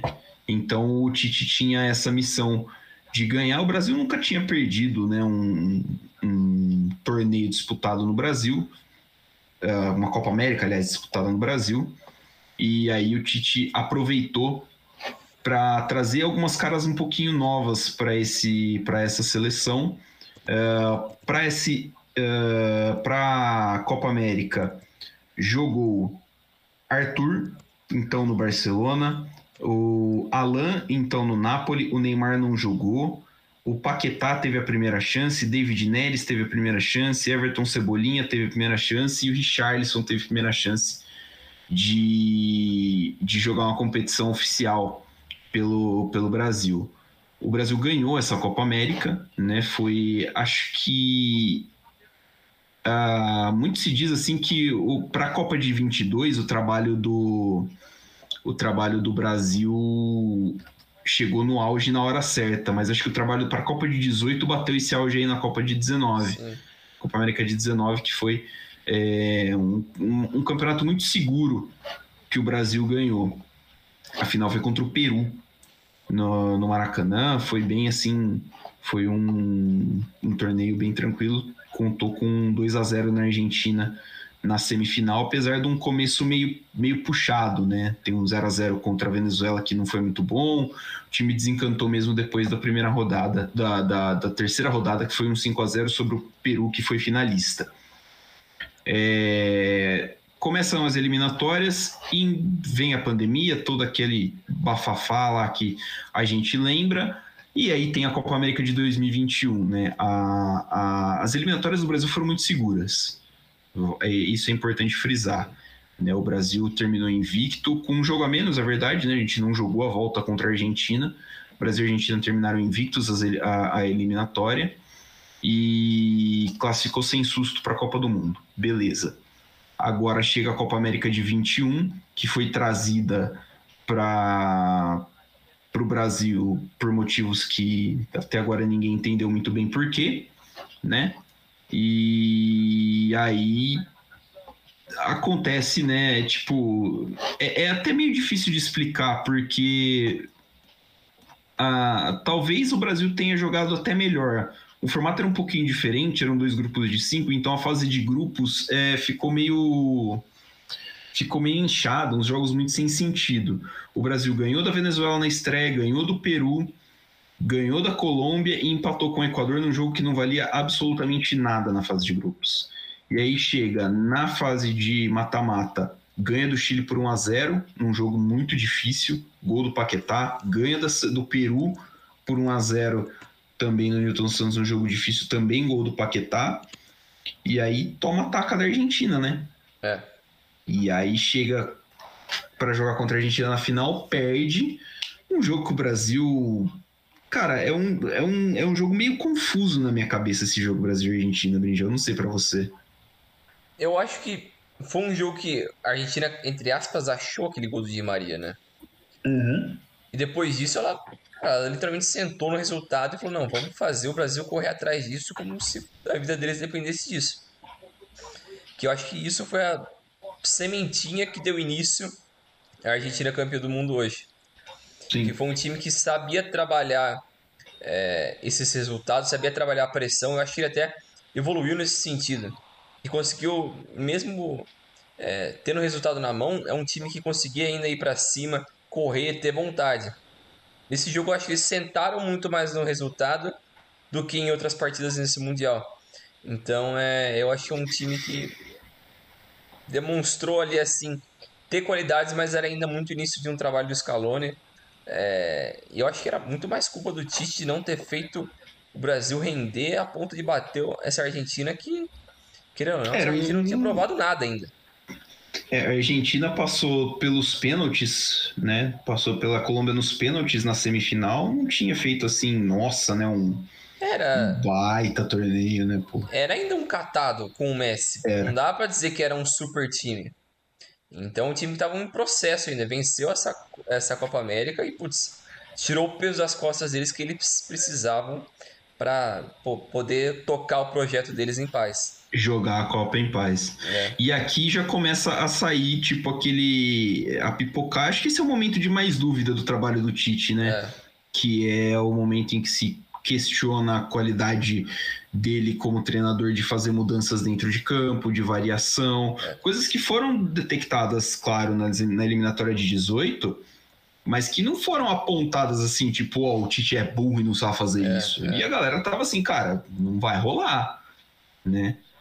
Ah, mas aí chegou a reta final das eliminatórias, o Brasil simplesmente dominou, ah, fez amistosos contra equipes não tão. eh, não eram assim equipes nossa, né? Eh, e o Brasil também não passou nenhum susto. Então o Brasil chegou, acabou que chegou para a Copa do Mundo de 22, que foi um ano e meio depois da, da, da Copa América, como o primeiro do ranking. Porque simplesmente não perdia mais. Uhum. Né? Ganha os amistosos, ganha os jogos de eliminatória e chega confiante, chega com um trabalho de seis anos, um time taticamente muito né, competente, dentro do que se propunha. E fala assim, cara, eu acho que essa é a chance. O time parece mais maduro, o Neymar parece menos caicai, é, parece mais completo. O Richarlison dá uma outra O dinâmica pro time meio. confiava ataque. muito no Tite, né? O pessoal tava Sim. muito fechado com ele, o pessoal é respeitava bom. muito ele. É, o Tite até, ao longo da Copa ali, entrava na brincadeira do pessoal ali, dos moleques, então parecia que era um, um ambiente muito amistoso, né? Um negócio muito positivo. Sim. E aí, então, né, o Brasil chegou para essa Copa com essa galera, assim, com, com esse hype, É. né, de todo mundo falando que era o time a ser batido junto com a Argentina. Até mais do que a França, que vinha Sim. cheia de problemas e, e- e com muitos desfalques. É, na convocação, a gente teve. O, o principal questionamento foi o Daniel Alves, né? E, e, assim, acho que faz sentido numa lista com 26 possíveis o, questionamento seja só o Daniel Alves. É sinal de que o técnico teria acertado bastante. É, as convocações de jogadores jovens como Rodrigo Vinícius Júnior, Gabriel Martinelli também bons acertos, né? Jogadores que fizeram por merecer tanto pelos clubes quanto nas, nas poucas aparições que eles tiveram pela seleção, assim como o Anthony. E, e aí, assim, uh, outra crítica que se teve a essa convocação do, do Tite foi o número alto de atacantes, né? 47. aproximadamente. E assim, pouco meio-campista, pouco zagueiro e tal. E no fim das contas, né? Né? Deu no que deu. No fim das contas, né? Abre, abre a Copa do Mundo contra a Sérvia. É, é um parto para segurar um, um, bom time sérvio se trancando na defesa. 2 a 0 com dois gols de Richardson, que fez uma partida horrorosa. A partida de Richardson foi muito ruim. E assim, ele fez dois gols. Então, tipo, beleza. Aí depois o Brasil fez 1 a 0 contra a Suíça em outro jogo sofrido. É, outro jogo muito limitado. O Paquetá foi sacrificado nessa Copa. Acho que não. Totalmente despro, tipo, desproporcional botar ele para jogar onde ele jogou. É, e aí, no, o Brasil já classificado, né? Sem depender de combinação de resultado, o Brasil já classificado para jogar contra Camarões, resolveu meter um time inteiro reservão e perdeu. O Brasil perdeu de Camarões por 1 a 0 gol do Abubacar no, no, nos acréscimos do, do, do, segundo tempo. Uma outra atuação terrível do Brasil. Assim, pô, a fase de grupos foi ruim, né? Sim. Parando para pensar assim, pô, faz um, um, mês que a Copa acabou, assim. Cara, a atuação do Brasil na fase de grupos foi ruim. Eu acho que teve lapsos na primeira partida, porque a gente acreditava que seria a partida mais difícil Sim. contra a Sérvia. Teve lapsos ali assim, mas a segunda partida foi uma merda e a terceira foi ridícula. Cara, a terceira não, não, não demonstrou tem a menor explicação, alguma. tá ligado? Era a partida para amassar. Literalmente amassar. Pô.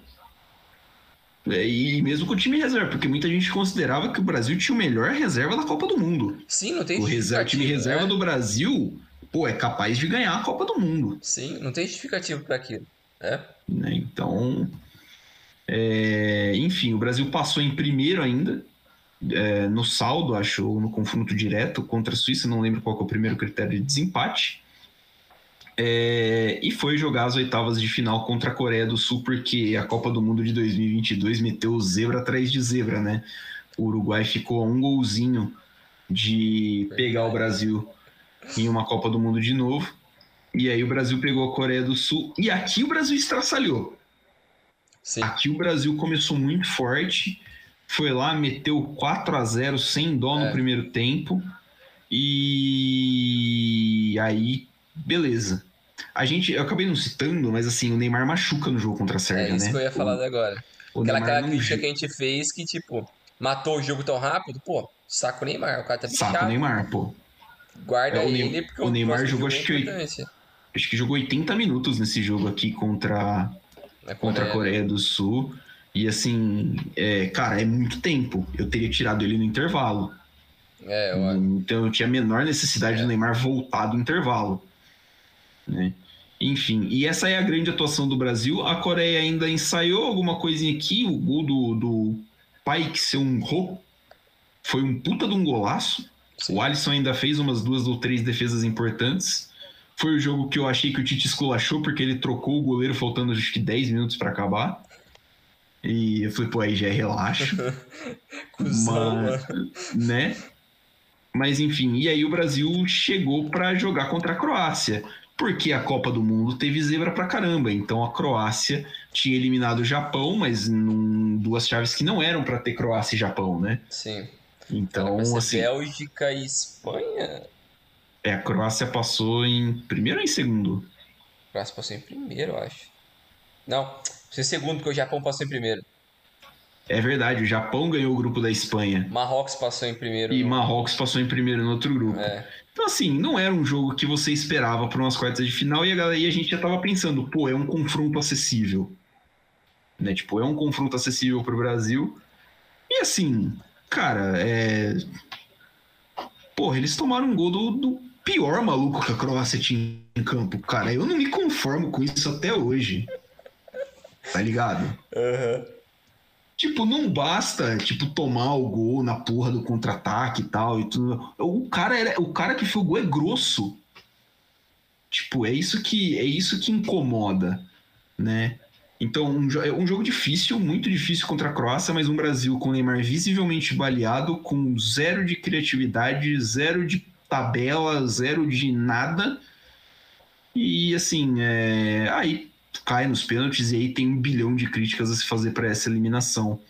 Mas assim, acho que é um, um ótimo retrato do, do, do, do- do trabalho do Tite como um todo, porque é um trabalho pragmático, é um trabalho que entrega muito resultado em volume de em jogos, em jogos com menos significância, mas que na hora ali, pô, não entregou, tá ligado? É, eu até pensei no negócio aqui agora, partindo já para essa, essa análise das Copas no geral, assim, esses fracassos. Eu acho que essa, esse último fracasso do Brasil com o Tite é meio que o endgame, assim, do, de tudo que o Brasil fracassou nessas últimas Copas. Então, desde tipo 2006, com uma seleção estacada de talento, mas sem variação, sem comprometimento. Aí você vai para uma Copa 2010 com super comprometimento, mas sem mas o talento. Muito limitado. Muito limitado. E você pode questionar também alguns métodos, algumas coisas ali. Aí você vai para 14, você vai, um, um time super ultrapassado em questão de metodologia. Então, e um começo de geração, acho, né? Dá pra, dá pra citar. Também, é. Então, é um período de transição de geração também, né? É. Uma geração acabando e iniciando outra. E um pessoal ultrapassado no comando. É o pessoal que deveria fazer essa ponte de talento de fim de geração do, do começo dos anos 2000 para essa nova geração do Neymar, do Coutinho, desses caras, os caras simplesmente morreram. Que era o Adriano, Ronaldinho Gaúcho, Kaká. Kaká. Esses caras deveriam fazer essa ponte e eles tiveram cada um os seus problemas. Então isso acaba também que caindo um pouco nas costas do Neymar e é algo que a gente constantemente lembra disso que sempre cai nas costas do Neymar. Sempre é o Neymar isso, o Neymar aquilo. Primeiro é o Neymar Kaká, depois é o Neymar que é briguento, depois é o Neymar que. Neymar que é pipoqueiro. É, depois Ele é o Neymar que, pênalti. que vem buscar bola no zagueiro, depois o Neymar que, pô, faz isso, faz aquilo. É tudo. Eu entendo que ele tenta fazer muito, porque ele, ele sabe que é o líder, que ele sabe que é o cara mais importante, mas é, acho que falta também mão do pessoal ali que comanda a seleção brasileira de tipo, cara, vamos fazer desse jeito, vamos fazer aquilo. Então é muito, parece que tem um medo de falar com o cara. Um receio de falar, mano, ó, não faz isso, faz aquilo. Tem um medo do cara falar, e aí? Eu não... acho que assim, não sei se é exatamente medo, mas eu acho que assim, quem deveria fazer isso não, não sabe, não entende de futebol. É, hoje é, eles assim, tentam, mas não do... sabe, né? É verdade. É, tipo, além de ser, tipo, a posição, o, o, técnico, um cara assim que vê, tipo, cara, nós... quando o Brasil foi, foi eleito a sede da Copa de 2007, é, de 2014 em 2007, cara, você devia ter o planejamento aqui, ó, tipo, no sei lá, uma semana, um mês depois, você devia ter uma tabela com, sei lá, uns 50 jogadores. Fala assim, caras, a gente, isso aqui é o que a gente vai ter chegando no auge para a Copa de 14. Vamos analisar o, o desenvolvimento desses caras. Entendeu? Vamos fazer assim. Vamos trabalhar essa galera. Eu gosto muito de lembrar que tem um jornal, um, um recorte de um jornal, sei lá, de 2007, 2008 da Bélgica, até um pouquinho antes, que fala assim: essas são as próximas estrelas da seleção. E tipo, um bando de moleque de 11, 12 anos, e é o Courtois, é o Alderweireld, é o De Bruyne, é... e fala assim, porra, não é difícil fazer, tá ligado? Mas é tudo muito arcaico aqui. A gente precisa. Acho que a primeira coisa que a gente é. precisaria modernizar é a estrutura da CBF. Sim. Antes de pensar até em calendário, tipo, modernizar a estrutura da CBF. A galera da CBF tem que entender de futebol, de processos de futebol. E aí, a partir daí, você vai desmembrando tudo para a seleção. Porque acho que a crítica que você fez é muito válida. Tipo, ah, o, culpado é o Neymar por isso, isso e aquilo. Mas assim, cara, ele tá. É, ele não teve quem passasse a bola para ele. Simplesmente é. jogaram uh, ele numa fogueira e falaram assim: você é a nossa esperança. Resolve por favor, no, por favor, nos salve ou morreremos todos. É porque assim, a gente também acabou sendo muito mal acostumado com essa ideia do talento, né? O talento vai resolver tudo. E isso acaba caindo em 2006, com essa ideia. Não, o talento vai resolver aqui. Esquece essa porra, não, esquece, mano. A gente vai resolver. Olha esse time, olha esse time aqui, mano. Não tem como. Foi lá e virou zona. Então acho que nem é. Tem várias coisas que o pessoal critica quando chega numa Copa, tipo, ah, a eliminatória foi mal. Putz, quantas eliminatórias boas o Brasil já não teve nos últimos 5, 6 ciclos? Ah, não ganhou, não ganhou a Copa América, não ganhou a Copa das Confederações. Putz, quantas Copa América o Brasil já não ganhou nos últimos 20 anos? Ah, mas o time, pô, não, não vai com técnico bom. Pô, o Tite, melhor técnico brasileiro dos últimos 10 anos. Ah, mas o time não tem um talento de geração. Pô, tem o Neymar. Antes disso tinha Ronaldinho Gaúcho, Kaká, sei lá o quê. Então, é, é que nem você falou, acho que tudo isso bem feito, obviamente a chance do de, de ter uma conquista é grande, mas se não tem um trabalho bem feito desde a base, como a gente espera que o Neymar, que é um talento geracional, consiga resolver? Se não tem estrutura psicológica, emocional, até de conhecimento ao redor dele. Se o cara que é, é pô, eu duvido que tem um psicólogo na, na seleção brasileira, eu duvido de verdade. O Tite não levou, o Tite não quis. Não Cara, isso é de uma soberba, de uma ignorância absurda. Foi, foi, bastante, foi bastante citado. A, a delegação da Copa de 70 tinha. É, eram pioneiros nisso. Tinha psicólogo. É. O Tite achou que não precisava levar. Cara, time de esporte, nerdão, no PC, tem psicólogo. A seleção brasileira, a CBF, não tem. Cara, o Dibu Martinez, que é o, o, acho que é o cara mais totó da cabeça da Copa do Mundo, é. falou assim: cara, se não fosse o meu psicólogo depois do jogo contra a Arábia Saudita, a gente tinha ido pro saco. É esse impacto, por exemplo. É, eu já vi ele falando numa entrevista também, não sei se foi nessa que você viu, mas que ele fala que a, é, a pessoa, o que foi mais importante na, na mudança de carreira dele foi um psicólogo. Ele fala: se fosse para indicar alguma coisa para uma criança que está começando a jogar bola, é, vai atrás do psicólogo. Tem a estrutura emocional desde cedo lidar com situações de campo, fora de campo, pessoal. E, mano, Sim. querendo ou não, a gente tá num mundo que é tão maluco, cheio de informação, cheio de mudança.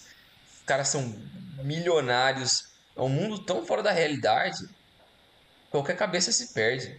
Sim. E é algo que a gente consegue ver que é recorrente em vários times e seleções do mundo. Olha, cara, eu acho que um exemplo claro disso é um Tottenham. Olha o Tottenham. Olha como fracassado é a mentalidade do clube Tottenham de futebol. E regatas. e regatas. Os caras podem ter grandes jogadores. Pô, o time no papel do Tottenham não é ruim. Faz uns 10 anos que não é um time ruim no papel. Mas o time vai lá e toma um gol, desmorona. Eles não conseguem. O psicológico dos caras é tão fracassado que se eles fazem 1 a 0 eles estão satisfeitos. Já senta. Aí toma um gol, aí, putz, fudeu, mano. Vamos ter que correr atrás de outro. Aí acabou. O cara desmonta no psicológico sozinho. E não tem o que ele fazer, não tem alguém que vai bater. Não tem um cara que vai. Ô, oh, mano. Você não tem a hierarquia para chegar alguém e falar assim, viu? Vamos! É, e também a maturidade. Ainda. Pro cara entender, putz, ó, o cara tá me motivando, vamos. Porque só palavra vazia não quer dizer nada também. Sim. O cara precisa ter alguma coisa, ter a compreensão de que ele pode mudar o que está acontecendo. Tá nas mãos dele, no caso nos pés dele, né? É. é. mas acho que são essas várias coisas assim que o Brasil não aprendeu em nenhum desses ciclos. Desde tipo, ah, a gente tem que contar só com talento, a gente tem que contar com conquista. Porque imagina se o Brasil tem uma eliminatória ruim. Vamos mandar o cara embora. Vamos crucificar o cara. É, fizeram com o Dunga, né, pô? Então, e o Dunga, para mim, tipo, se você pensar todos os ciclos, ele fez um dos melhores trabalhos desses. É, ele e o Tite. Acho do Tite melhor ainda, mas assim. É, eu também é... acho. Mas o, o, Dunga foi. Com o que ele tinha de. Mais vencedor. O que ele tinha de talento ali, eu acho que ele foi melhor. Se comparar com isso. É. O, o, o Tite tinha mais Neymar. Tinha mais Neymar. Tinha mais talento na mão do que o Dunga. É, sim, o Tite tinha melhor, na mão a melhor seleção brasileira desde 2006. Então, o Dunga acabou fazendo um resultado melhor nesse sentido. Mas aí ele acabou caindo por conta dos seus próprios erros ali assim, né? Exato. É, e também um pouco de azar, de tipo, Kaká uma fase, Elano uma Supercopa machucar, falhas individuais no jogo contra a Holanda. Então ele, tipo, é, é mais um azar, aí, assim, né? É, e aí você tem, né, tipo, fatores que você não controla, como a carreira do Ronaldinho, a carreira do Adriano, a carreira é. do Pato. É. é caras que, eram pra, pra ser uma Supercopa 2010. É, mas aí. É... E a gente tem que lembrar também, a gente citou tudo isso, falando de eliminação e tudo, mas a gente tem que lembrar que perder é normal, perder é um dos também, resultados é. possíveis do jogo. Né? Tipo, não é o fim do mundo, tá ligado? Você perder para a França de 2006 não é o fim do mundo. Perder para a Alemanha de 2014 não é o fim do mundo, é o fim do mundo do jeito que perdeu. Ali, ali cabe a mesma crítica do psicólogo, do psicológico, é, do, do nervosismo. Também acho que teve muita pressão em cima por ser uma Copa em casa e todo mundo falou que o Brasil teria a obrigação de ganhar. É. Né? Tipo, então acho que isso acaba pesando, principalmente quando é uma seleção muito inexperiente. Mas é um, um resultado que é possível dentro do jogo. É, o que, uh, falando especificamente da Copa de 22, acho que o que dá para tirar, por exemplo, a eliminação para a Bélgica é um resultado normal. É. Por exemplo. Mas, assim, da, o que dá para tirar da eliminação de 22 é o Brasil deveria ter ganho com base no que fez em campo. Ah, chutou tantas bolas tal. Fez um jogo ruim, mas fez o suficiente para ganhar da Croácia. E aí isso aí cai em preparação do técnico, ponto. Ah, você podia ter treinado variação, você podia não ter tirado o Vinícius Júnior, você podia ter feito coisas diferentes.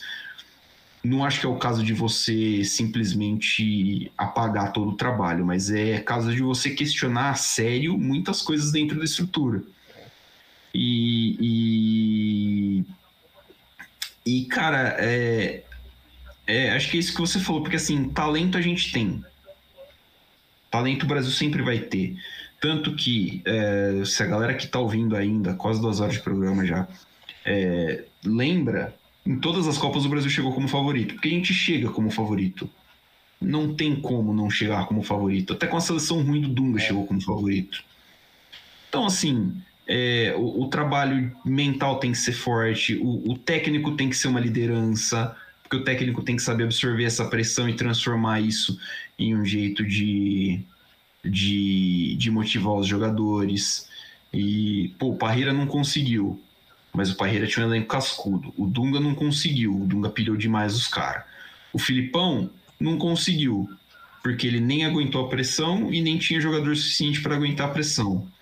O Tite não conseguiu porque ele simplesmente não conseguiu transmitir as ideias dele para o campo. Ou transmitiu e as ideias dele são isso aí também, a gente não é. consegue saber, né? Então, é, são, são, são jeitos diferentes de perder, alguns doem mais que outros. Não tem conclusão, né? A gente falou que esse papo não ia é. chegar, né? Tipo, em lugar nenhum. Ah, a conclusão é que é tudo culpa do Daniel Alves, então... Eu também acho. Ah, ele é um... Você pode ver, ó. Em 2006 perdeu tal, mas a partir de 2007 o Daniel Alves já estava presente é. na seleção brasileira. É, é tudo culpa dele. a partir do momento que ele nasceu, olha, a estrela fez um sinal para outra ali, uma luz caiu em cima de alguém que, putz, esse cara fracassou.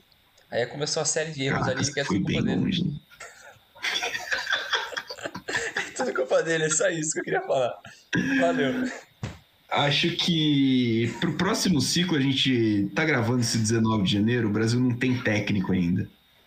Próximo ciclo. Vai ser o Daniel. A gente precisa pensar com carinho no treinador, mas assim, acho que além de tudo, eles precisam formar treinador. Porque não se forma treinador aqui. É. Então, mesmo que não seja ah, para a seleção brasileira, para o nosso mercado mesmo. A gente é? precisa fabricar uns treinadores aqui, mano, porque os europeus vêm aqui, ganham uma, duas coisas e vai embora, e a gente vai passar o resto da vida fazendo isso. É, gastando então, é, bilhões com os caras. Né? Um abraço aí pro Vitor Pereira. É, acho que é, é, é, o que dá para deixar de reflexão, cara. É. Foi a gente pensar e a gente tentar também não se não se não se deprimir tanto quando a próxima eliminação na Copa vier, né? Acho que a geração que vem é, vem forte, vem melhor preparada do que veio anterior, né? Veio essa geração do Neymar. Uhum. Então acho que. É, a gente também não sabe se o Neymar vai estar na próxima, né? Se ele vai estar afim de é. jogar mais uma Copa. Afim de jogar é um termo muito forte. Esse... é que, tipo, às vezes eu penso, ele pode se sentir motivado pela história do Messi. E falar, putz, é. ele pensou que era o fim de carreira e foi lá ganhou. Vezes ele pode se motivar por isso. Às vezes ele também pode pensar, putz, mano, é mais quatro anos. Né? Tipo, mar rolê, né? Quantas festas eu posso ir em quatro anos? Sei lá, né? Assim. Quanto, o, o, o, o, quanto que esses carniceiros do francesão vão bater no meu tornozelo nesses próximos anos? É... Dá pra ligar pro Landim já? Tá cedo? então é, é difícil, mas o talento eu acho que é muito bom. O negócio falou. Sim. a base de geração tá ali. Acho que precisa ver um pouco mais de defesa. Que laterais. Meu Deus do céu. É. Laterais, precisamos de laterais. É. Você que tem filho, jovem, Mete quem ensina ele a jogar bola, ensina a jogar de lateral. Então, é. precisando. Mas é isso aí. Fica desse jeito então, Brinjal. Valeu, hein? Valeu, Milani. Valeu, pessoal. Valeu por aguentar nós por uma hora e 40 minutos. Valeu, galera. Tamo junto, hein? Até a próxima.